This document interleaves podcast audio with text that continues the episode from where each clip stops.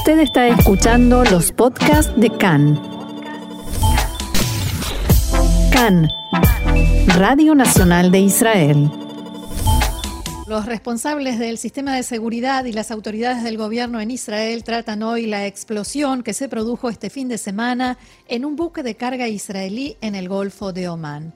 El barco viajaba desde Dammam, una ciudad portuaria del este de Arabia Saudita, hacia Singapur y es una embarcación comercial de carga que transporta vehículos. Rami Ungar, dueño del barco, explicó en declaraciones a Cannes que la explosión provocó dos agujeros de un metro y medio de diámetro y que no está claro si fue generada por un misil o por minas. En el siniestro no hubo heridos ni víctimas. Las autoridades en Israel aseguran que no cabe duda de que Irán está detrás del siniestro en la embarcación en venganza por el asesinato del científico nuclear iraní Mohsen Fakhrizadeh, adjudicado a Israel. Fuentes de defensa de alto rango indicaron a Khan que apoyan una reacción de Israel contra un objetivo iraní.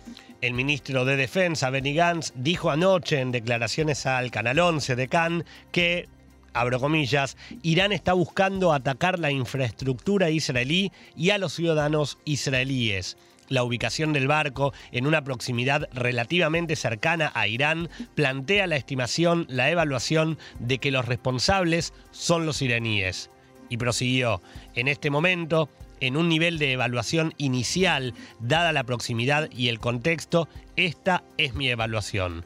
Fuentes militares israelíes también señalaron que se cree que la Armada iraní lanzó un ataque de precisión limitado con el objetivo de evitar víctimas al disparar dos misiles contra una parte del barco que, de haber resultado dañada, no habría provocado el hundimiento de la embarcación.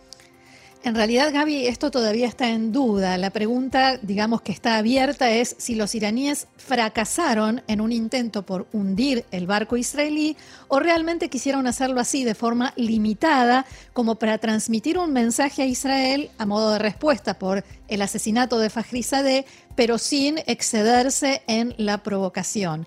Parece que se trata de misiles antibuque, pero todavía no hay, digamos, es pronto para establecer cómo se llevó a cabo el ataque que tuvo lugar el jueves a la noche. Solo cuando investigadores israelíes revisen el barco podremos saber con exactitud cómo se cometió el ataque. En Israel nadie duda, como decíamos, de que fue Irán. Incluso se cree que pudo haberlo hecho en forma directa, no a través de una milicia o algún enviado, como suele suceder. Eh, fuentes israelíes nos dicen que Irán cruzó una línea roja, eh, no solo por, esto que mencionaba recién, sino especialmente porque se trata de un objetivo civil, no militar, o una embajada, o una representación, eh, una infraestructura del Estado israelí fuera del país. Por ello, dicen que en las, las autoridades de seguridad apoyan que Israel reaccione a esta provocación iraní. Esta mañana se dieron a conocer imágenes de satélite del ataque llevado a cabo este fin de semana por Estados Unidos en Siria que muestran que los bombardeos aéreos provocaron extensos daños.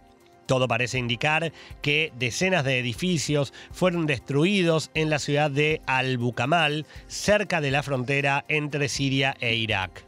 Las milicias admitieron que una persona resultó muerta en la ofensiva norteamericana. ¿De qué estamos hablando? Al comenzar este fin de semana, Estados Unidos lanzó una serie de bombardeos aéreos contra objetivos de las milicias respaldadas por Irán en Siria, esto que anunciábamos en nuestros titulares, y si bien eh, las milicias admiten un muerto, el Observatorio Sirio de Derechos Humanos informó que el ataque que se produjo en la provincia de Dir eh, resultó con, o tuvo como saldo la muerte de 22 hombres de las milicias proiraníes.